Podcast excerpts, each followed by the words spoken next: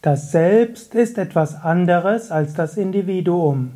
Kommentar zum 201. Vers vom Vivekachudamani. Om Namah Shivaya und herzlich willkommen zum Vivekachudamani Podcast. Mein Name ist Sukadev. Es ist gerade Guru Purnima 2017 und so freue ich mich heute wiederum zu sprechen über Vivekachudamani. Wir sind ja inzwischen beim 201. Vers Shankaracharya ist der, einer der großen Gurus unserer Tradition. Und so möchte ich heute beginnen, indem ich die Guru Parampara Stotra rezitiere, wo auch Shankara eine besondere Rolle spielt. Möge so der Segen aller großen Meister mit uns sein und auch beim Studium des Vivekachudamani uns leiten und inspirieren. Narayanam Padmabhavam Vasishtham Shaktim Chadatputra Parasharam Cha Vyasam Shukam Gautapadam Mahantam Govinda Yogindra Matasya Shishyam Shri Shankara Chaya Matasya Padma Padam Cha Hastamalakam Cha Shishyam Tam Totakam Vatika Karamanyanasmat Gurun Santaramanatosmi शङ्करं शङ्कराचार्यं केशवं बादरायणं सूत्राभाष्यकृतौ वन्दे भगवन्तौ पुनः पुनः। ईश्वरो गुरुरात्मेति मूर्तिभेदाविभागिने व्योमवद्व्याप्तदेहाय श्रीदक्षिणमुतये नमः। श्रीशिवानन्दायथे नमः। Vishnadevanandaya Te Namah. Der 201. Vers vom Vivekachudamani lautet Jivatvam natatунyastu svarupena vilakshanaha sambandhastvatmano buddhya mityajnana purasaha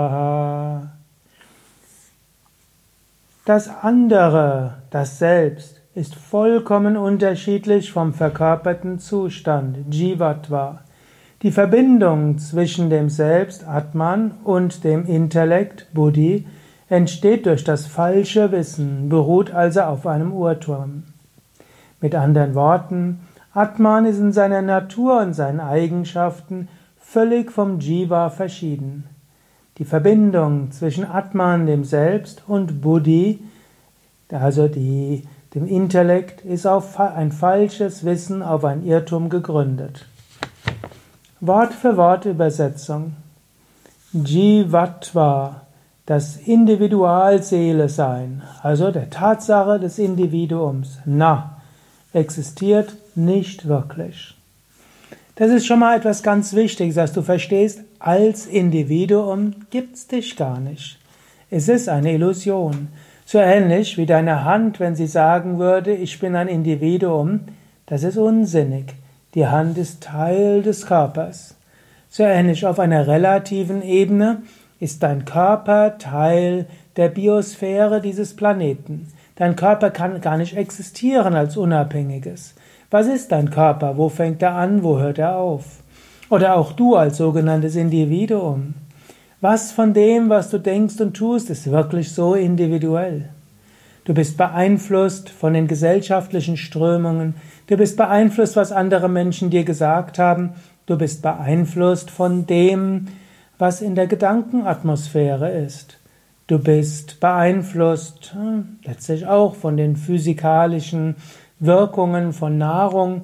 Du bist beeinflusst in deiner Psyche von dem, was im Körper geschieht. Was im Körper geschieht, ist beeinflusst durch die Nahrung und so vieles andere.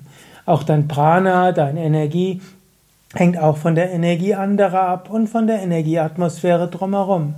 Die Vorstellung, dass du ein Individuum bist, ist ein Irrtum. Schon ohne, dass wir ganz in Vedanta gehen. Und auch die Emotionen und die Gefühle ist das so individuell?